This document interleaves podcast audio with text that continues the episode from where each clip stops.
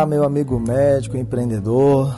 Que bom poder falar com você mais uma vez. Que bom poder ter a sua atenção mais uma vez aqui no nosso canal. Passamos aqui 15 dias sem publicar nenhum novo episódio. Realmente foram dias de muita transformação, muita mudança na minha e na sua vida, no país como um todo, né? Primeiro, porque nós iniciamos uma nova turma do Acelerador Médico, pessoas do Brasil inteiro entraram e eu acabei me dedicando bastante à recepção desses novos colegas que têm como missão crescer o seu consultório, crescer a sua vida profissional, sua carreira e conseguir chegar num próximo nível. Pessoas que é, mostraram-se como pensadores fora da caixa e por fim deram um passo além ao entender que sozinho é muito mais difícil de crescer e enxergar as oportunidades e por fim decidiram entrar num grupo que se compromete com isso. Então, o Acelerador Médico hoje é uma família que está crescendo a cada dia e nos últimos dias nós acabamos nos dedicando então aos novos profissionais. E outra grande mudança é, o coronavírus chegou no Brasil, já está causando medo e pavor no mercado, principalmente, a saúde das pessoas. E muita coisa mudou né, financeiramente para todo mundo. As estratégias, os pensamentos, a visão de futuro está completamente diferente para todo mundo em relação ao ano de 2020. E obviamente que para mim também impactou meu negócio, impactou minha rotina. É, eu, eu já estava pensando em pausar justamente nessa época, porque foi justamente na época que meu filho nasceu. Eu sou papai agora e a gente tem que dedicar muito tempo aqui à família, ajudar a esposa. Então, todas essas mudanças é, me fizeram sim entrar numa zona de, de, de desconforto ainda maior, mas também me fizeram evoluir, enxergar coisas que eu não tinha enxergado até então. E é sobre isso que eu vou falar com você nesse episódio. Alguns colegas me acabaram me perguntando, principalmente colegas do grupo acelerado médico, o que fazer? O consultório está fechado, não tem previsão de quando que a gente vai retornar à normalidade, ao trabalho, as contas não param de chegar e algumas pessoas, principalmente quem, quem tem filhos maiores, que fazem faculdade, tem um padrão de vida mais caro, tem contas fixas mais caras e essas pessoas elas estão muito mais temerosas do, do, dos efeitos deletérios da falta de lucro, falta de rentabilidade no consultório, né? E se você vai, se você vai enfrentar plantões, principalmente quem já tem um tempo sem viver, sem dar plantão, vai acabar sofrendo mais riscos, pode colocar em xeque até mesmo a saúde da sua família, dos seus filhos. Então a gente fica meio que num beco sem saída, fica entre a cruz e a espada. E agora, o que fazer? Que solução? e quais as perspectivas do mercado médico brasileiro para os próximos meses. Eu me perguntei muito isso, me questionei muito isso, e eu percebi que o que se fala aqui no Brasil ainda é fruto de muito achismo, de, de opiniões próprias. Nós não temos ainda estudos consolidados que nos façam ter uma previsibilidade é, aguçada sobre os próximos meses no que diz respeito à economia no mercado médico. Eu fui pesquisar então o que, que se tem sobre esse assunto em países mais desenvolvidos, mercados mais amadurecidos, e acabei encontrando uma fonte que eu achei bem segura, que me deu um norte, que é a MC Kinsey Company, uma instituição americana que tem como finalidade ajudar organizações privadas, né, do setor privado, também público e social, a atravessar por mudanças, né? Então essa questão de coronavírus, muita gente nos Estados Unidos acabou acionando é, essa empresa e a experiência global deles é, os fizeram então publicar insights que ajudem essas empresas a transformar os seus objetivos ambiciosos em realidade.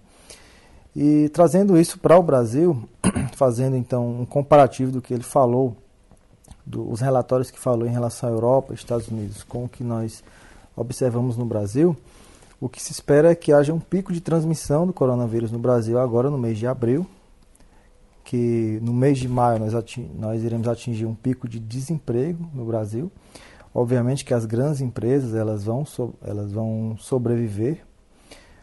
porque elas têm um capital de giro maior, têm liquidez maior, têm um poder de negociação maior com os bancos e isso certamente fará elas terem mais fôlego, oxigênio para atravessar essa crise.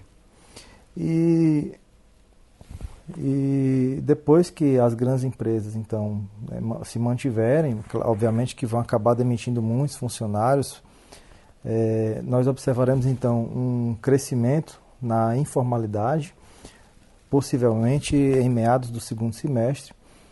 E a informalidade, como você bem sabe, é um perfil de pessoas mais jovens e essas pessoas se recuperam mais rápido. Então, pelo próprio vigor em trabalhar, também a aceitabilidade no mercado. Mas o que se observa também é que desde agora está havendo um maior acesso às pessoas à internet e é esse o ponto chave que eu queria chegar a falar com você nessa apresentação, então.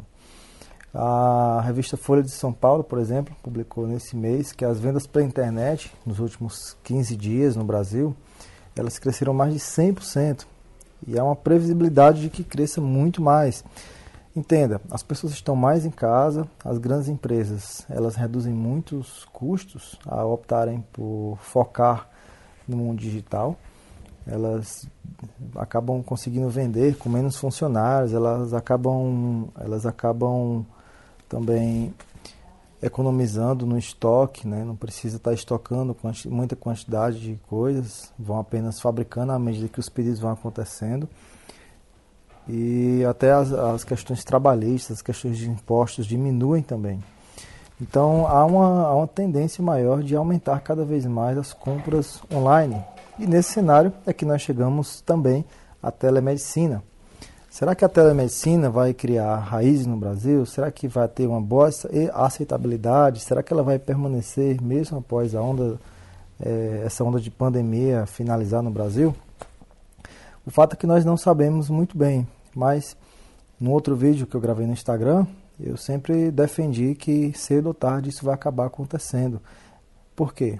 comportamento social das pessoas é de olhar cada vez mais o mundo digital, de consultar cada vez mais a internet, de resolver mais seus problemas através da internet. E por que não resolver através de questões, por que não resolver também as questões médicas? Uma outra coisa é que há uma tendência de todos os ramos da economia, de todos os setores do comércio buscarem o seu posicionamento na internet. Está todo mundo focando em vender online, em é, produtos, serviços. Os cursos EAD só aumentam no Brasil. Você pode consultar no Google, fazer uma pesquisa rápida, você vai ver que está em constante crescimento a busca por, a busca por cursos online, até mesmo pós-graduação, graduação, mas nada supera ainda os, os cursos livres, né, como são chamados. Qualquer pessoa criar um curso e vender na internet. Então, nesse cenário, eu acredito que nós precisamos é, nos aperfeiçoar cada vez mais, entender como usar a, a, telemedicina e como lançar cursos online a ponto de sair dessa crise e manter o seu consultório a todo vapor, né? Por exemplo, eu estou gravando esse episódio num dia em que não teve atendimento e eu fiz atendimentos por telemedicina e foi o maior lucro que eu tive no mês de no mês de março em casa atendendo através de telemedicina. E por que você também não pode fazer isso? É só é só aprender como funciona tudo que, que, se pode fazer, que se deve fazer em termos de assinatura digital, em termos de plataforma, aplicativos a serem utilizados e mandar brasa. Você e eu estamos cobertos pelo Conselho Federal de Medicina e Ministério da Saúde. Um outro quesito também é lançar cursos online. No meu entender, existem inúmeras vantagens, até mesmo em relação à telemedicina, em nós buscarmos lançar o nosso curso. Primeiro, porque a gente vai ter menos concorrência, né? Se todo mundo entrar na telemedicina, se todo mundo se, se tornar realidade, a gente vai ver um crescimento muito grande de profissionais no mundo digital a concorrência vai continuar sendo acirrada. Uma pessoa que faz um serviço comigo, ela vai tender a não realizar esse serviço com você. Quem fez uma consulta comigo e resolveu parcial ou totalmente as dores dele, né? resolveu atender parcial totalmente as expectativas dele, tenderão a não te procurar, por exemplo, se você é da mesma área que eu. Já cursos online, não. Curso online é igual livro. Se uma pessoa consumiu um curso meu e você tem um outro curso semelhante ao meu, com o mesmo assunto, ela vai tender a comprar o seu também. Quem gosta desse tipo de assunto é, vai acabar comprando de várias pessoas. Então, por exemplo, se você é uma pessoa que gosta de, de paisagens, né, de viagens, e compra livros e programas e assiste canais de televisão sobre isso, você vai tender a consumir cada vez mais de outras fontes sobre o mesmo assunto. Então, eu sempre digo que no mundo digital não existe concorrência. Se chega 10, 20, 30, 50 pessoas vendendo a, mesma ideia que eu, o mesmo curso que eu, só basta cada um acrescentar uma coisa diferente, trazer uma visão diferente. Às vezes só a sua comunicação já, já torna aquele, aquele curso único e certamente não vai ter concorrência. Uma outra liberdade ou uma outra, uma outra vantagem de curso online é a liberdade geográfica. Né? A gente pode estar vendendo cursos em qualquer lugar do mundo. A gente pode estar nos Estados Unidos, Europa, na Tailândia e vendendo os cursos online. Também a liberdade de tempo. Né? A gente não, não necessariamente tem que estar gravando esses cursos é, de manhã ou de tarde. A gente quem define nosso tempo, a gente quem define nossa carga horária. E diferente da telemedicina, de atendimentos em consultório, os cursos online podem nos dar escala, né? A gente pode atingir milhões né, de pessoas, pode atingir o mundo inteiro com o nosso treinamento. É, pode levar isso para outros países, é só chamar um tradutor e fazer uma legenda, coloca, colocar nos seus vídeos do treinamento essa legenda. Ou você que sabe, que domina outra língua, regrava esses vídeos numa outra língua, isso pode nos dar, nos dar escala. A gente pode cobrar pouquinho por um curso, mas um número de pessoas muito grande comprando ele vai acabar fazendo a gente ter um lucro estratosférico muito maior do que a, a, aquele obtido por consulta, seja presencial ou online. E também os cursos online, certamente, é um meio de nós ajudarmos mais as pessoas. Nós conseguimos é, levar transformação ao maior número de pessoas através do nosso conhecimento.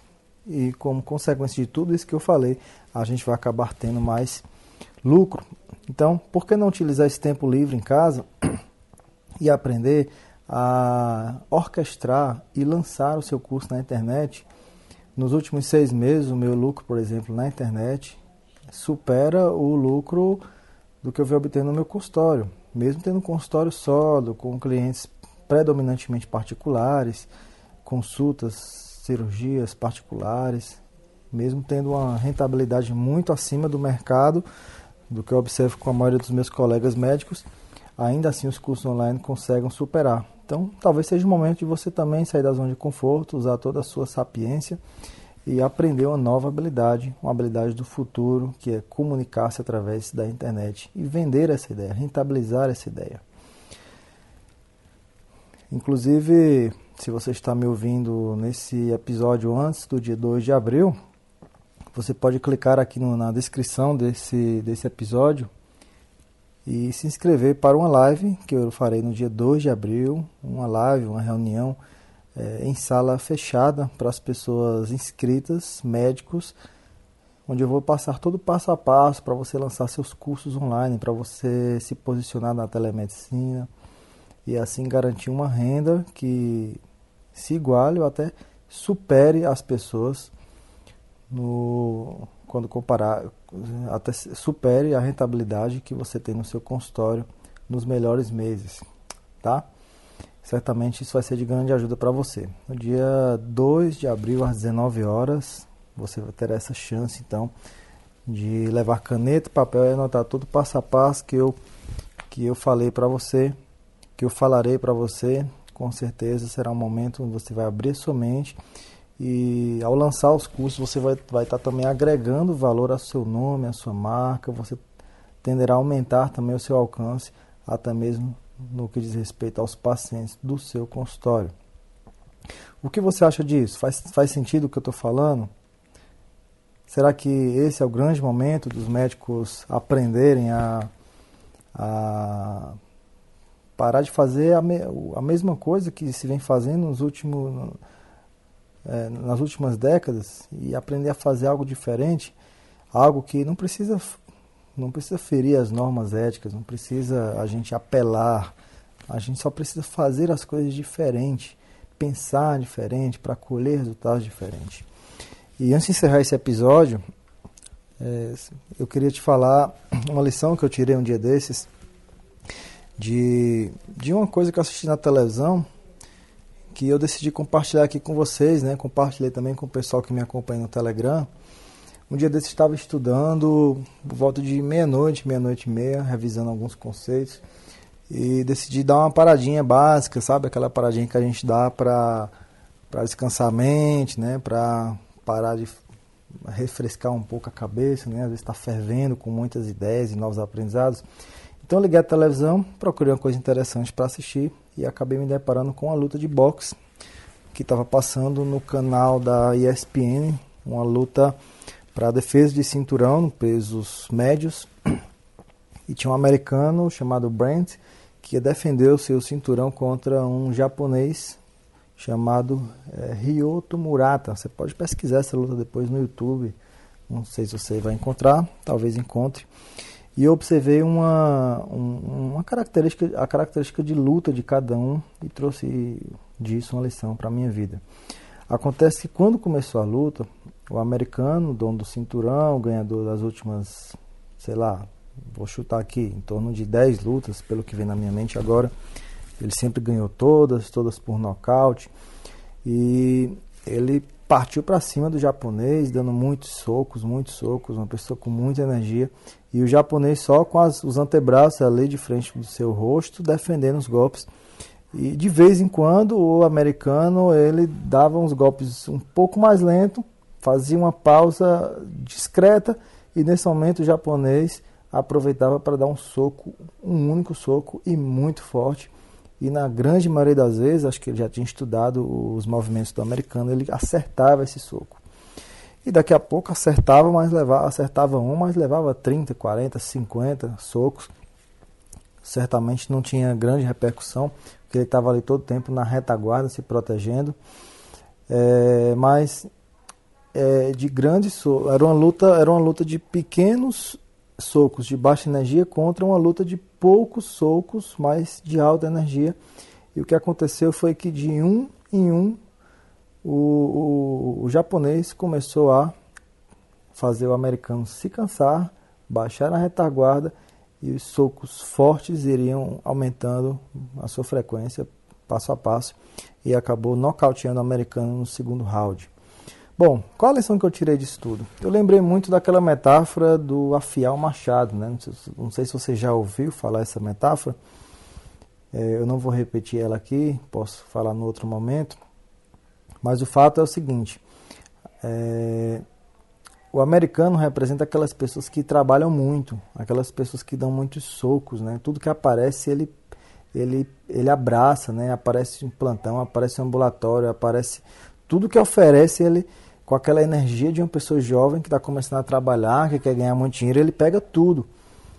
E tem aquela pessoa mais inteligente que não, não sai é, gastando sua energia desnecessariamente, mas quando ele enxerga uma oportunidade, ele vai lá, entra de cabeça, coloca toda a sua energia e essa pessoa tende a ter mais resultados. É a, a diferença do trabalho inteligente versus o trabalho braçal, o trabalho forçado, então, quem mais lucra, quem mais cresce, não são as pessoas que trabalham mais, são aquelas pessoas que trabalham com inteligência, que gastam essa energia, a sua energia na coisa certa.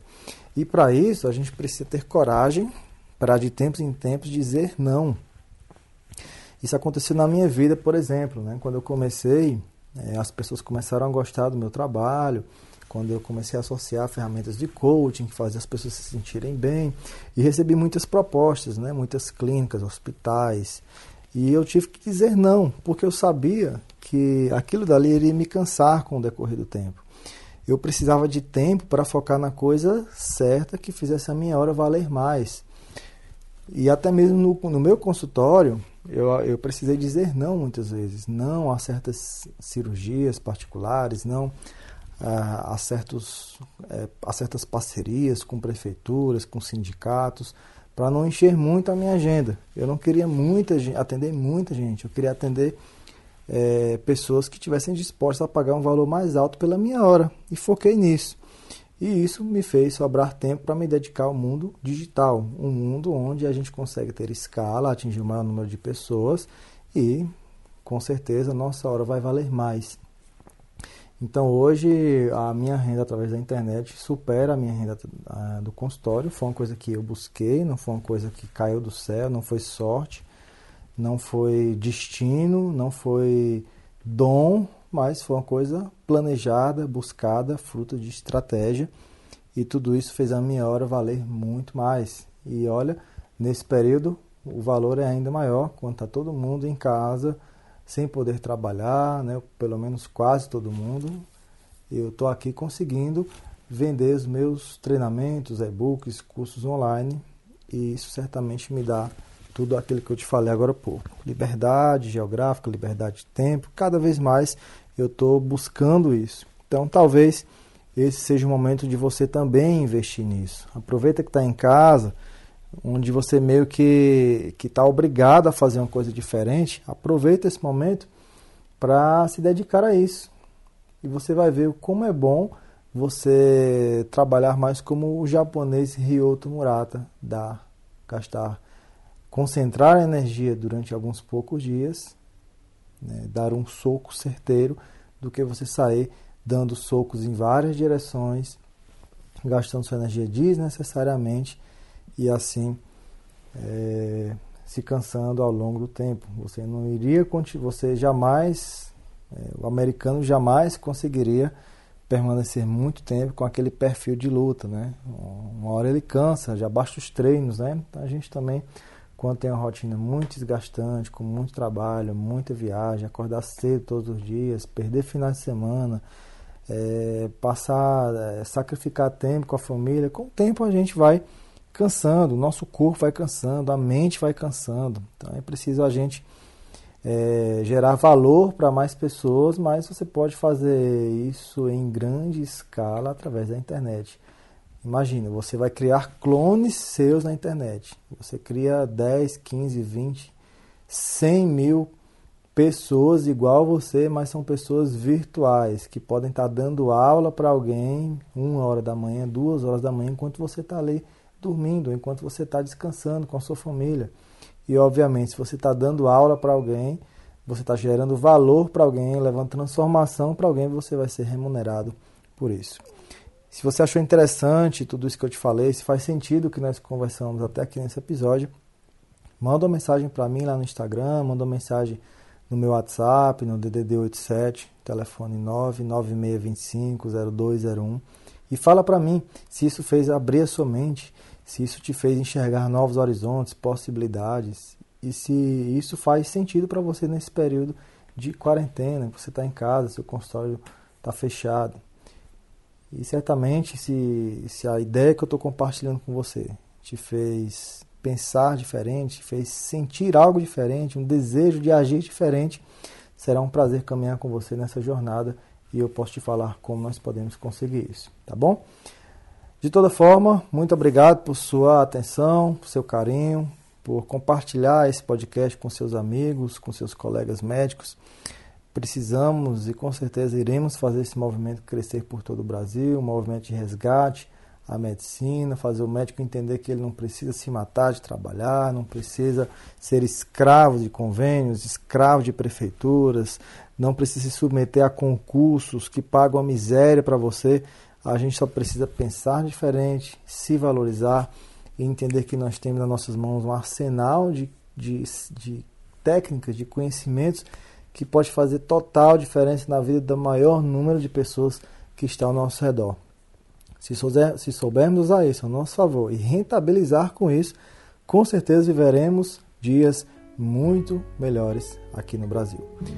Um grande abraço para você, se cuida, se proteja contra o coronavírus, proteja a sua família, que Deus os proteja, os abençoe, que vocês tenham uma excelente semana e nos encontramos então no próximo episódio aqui no podcast Médico Empreendedor. Um grande abraço, nos vemos por aí. Fui!